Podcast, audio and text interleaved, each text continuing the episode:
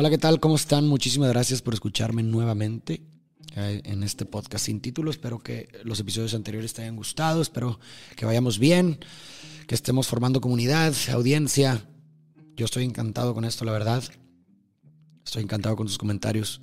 De verdad que sí los leo y los valoro bastante, de verdad que es una retroalimentación que me da gasolina para continuar. El día de hoy, como que presente, como pudieran ver, el duelo es algo que que siempre hablo, me gusta hablar mucho y de pronto a veces se me ocurren nuevas cosas o aprendo nuevas cosas, genero nuevas ideas. Y ahorita quiero compartirles sobre esta idea del duelo en la que realmente, contrario a lo que uno pudiera pensar, el duelo inicia mucho antes de la pérdida. Y ahí les va. Dentro de nuestras relaciones, digo, todos sabemos que nos vamos a morir. Eso es algo que es constitutivo dentro de nuestro ser. Todos sabemos que nos vamos a morir. Y por esta misma razón sabemos o está implícita en nuestra relación con los otros que uno de los dos va a tener que ver partir al otro en algún punto.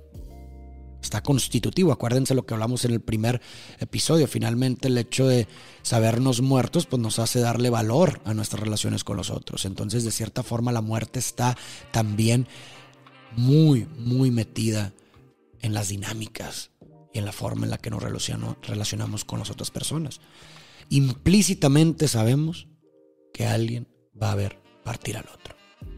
Y en este sentido, si te fijas en cómo se vive un proceso de duelo, en vida, mientras hay objeto, acuérdense lo que mencionábamos creo que en el segundo o tercer episodio, mientras hay objeto no hay huella.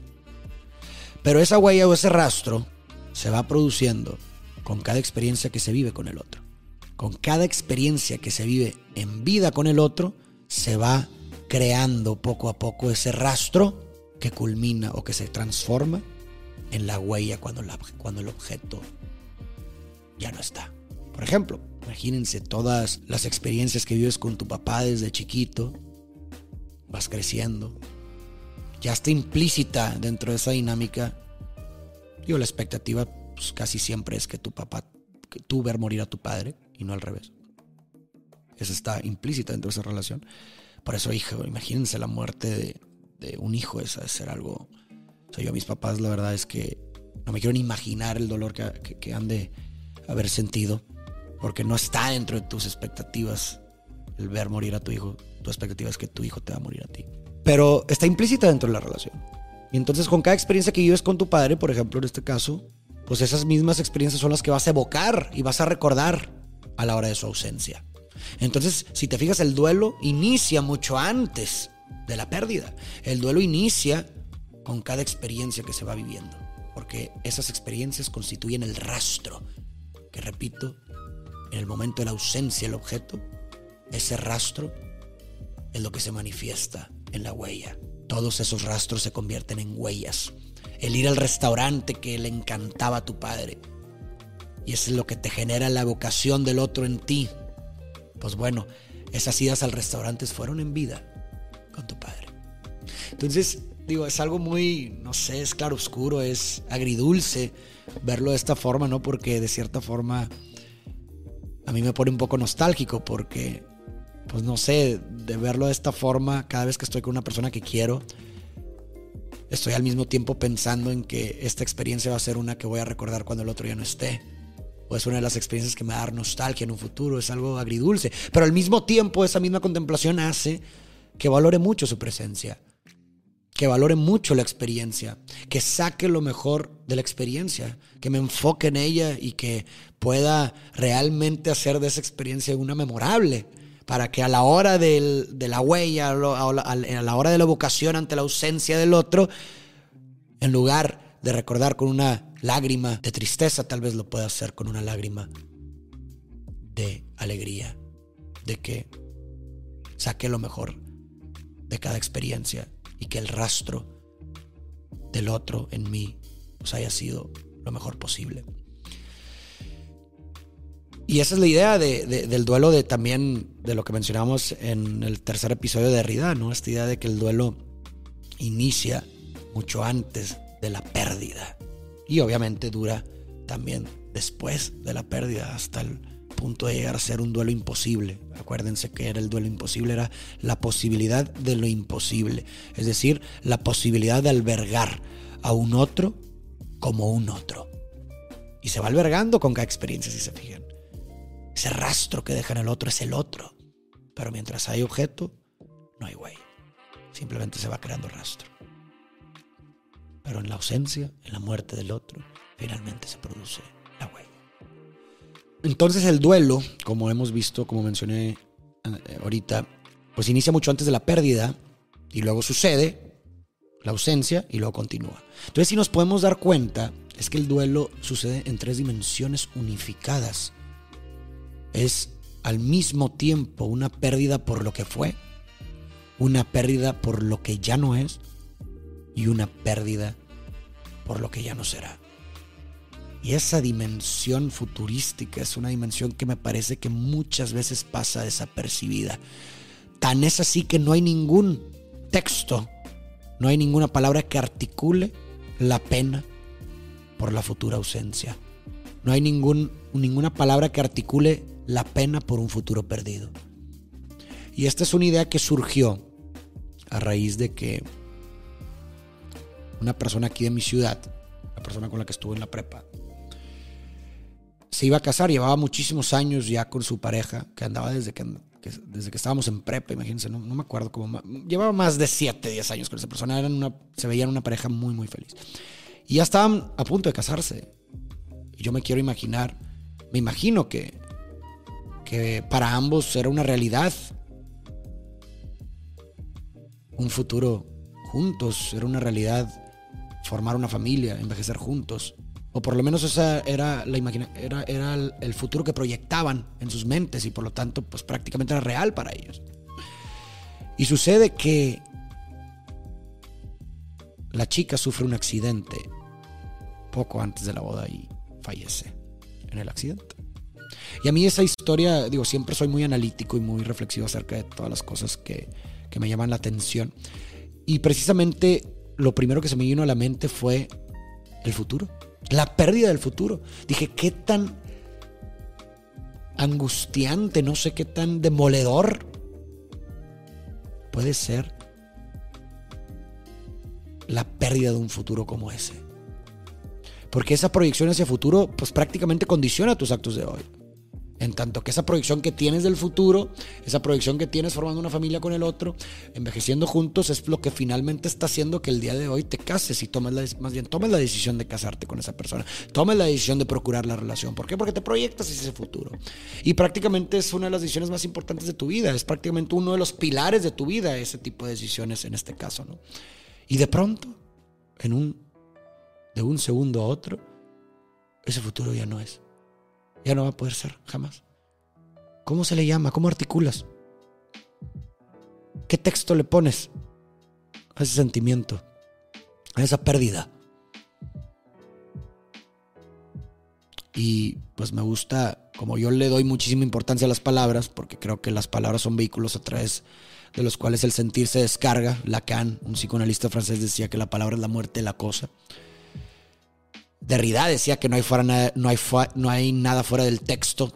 ¿Qué quiere decir esto? Que lo que no es posible articular con un texto no existe para ti. claro que existe la realidad, pero para ti no. O sea, si yo te digo, si te digo, no sé, oye, ¿alguna vez has ido a Chuclagablaxa? Digo, estoy inventando esa palabra, pero seguramente como nunca lo habías escuchado, nunca habías, para ti nunca había existido ese lugar hasta que no escuchaste el texto de ese lugar ahora existe para ti. No hay nada fuera del texto para ti. En ese sentido, ¿cómo se le llama? ¿Qué texto le pones a esa vivencia? ¿Qué está siendo real para ti? Que tratas de describir con diferentes textos, pero no encuentras un texto que le haga justicia. A la hora de describir, no, es que se siente como esto, es que sí, pierdo el futuro, lo que tú quieras es texto, sigue siendo texto, pero, pero hace falta uno que le haga mayor justicia. Y es cuando pienso en la futuralgia. ¿Cómo se le llama la nostalgia al futuro? No hay palabra. Pero no es nostalgia, no viene de, un retorno, de un regreso al pasado. No me gusta llamarle nostalgia al futuro. Es futuralgia. Futuralgia, la pena por los futuros perdidos. Por aquello que ya no será, que ya no va a ser. No es una ansiedad, no, no le tengo miedo. a la posibilidad, no, porque ni siquiera hay posibilidad. Ya no hay futuro con esa persona, la persona ha muerto. Ya no hay posibilidad de nada. No es ansiedad, es pena, es dolor, es tristeza. Qué fuerte, qué fuerte es el duelo. Y futuralgia se vive por muchas cosas la futuralgia se puede vivir pues, no nada más por la muerte de un ser querido, porque dentro de la muerte de un ser querido pues también está esta pena por la infinidad de futuros posibles que imaginaste por el otro. Y de hecho esta fue mi inspiración para crear un verso, no sé si alguna vez lo escucharon o lo vieron ahí en mis redes, pero hice un verso que decía, le guardo luto a la infinidad de futuros posibles que soñé contigo. De todo esto que les estoy contando surge ese, ese verso que escribí. Le guardo luto a la infinidad de futuros posibles que imagina contigo. Vivo un duelo por cada uno de ellos. Esa dimensión del duelo, insisto, pasa muchas veces desapercibida, pero está ahí todo el tiempo. Somos seres, somos tiempo finalmente. Somos un nos constituye un pasado, no nos determina, y nos proyectamos hacia un futuro que también influye en nuestros actos de hoy. Entonces, en el momento de ahora es una intersección entre el pasado, presente y futuro. En tanto que, insisto, la proyección que tenemos hacia un futuro condiciona nuestros actos de hoy. Y, lo que vivimos en el pasado también constituye nuestros actos de hoy, influye en los actos de hoy. En ese sentido, todo el tiempo vivimos diferentes tipos de duelo, de futuralgias también. Se pueden vivir duelos por, o se puede sentir una futuralgia por, por una carrera, por un trabajo, por una amistad. Obviamente se siente en diferentes magnitudes. Yo siempre voy a pensar que Obvio, digo, la tendencia, no puedo hablar de absolutos, pero creo que la tendencia siempre va a ser que el duelo más difícil y el más. Eh, por el simple hecho de ser un ser, una persona, un otro, va a ser el del ser querido, pero no, le, no quiero tampoco minimizar los duelos que se viven por otro tipo de cosas, como un trabajo, como cualquier otra cosa que no sea humana.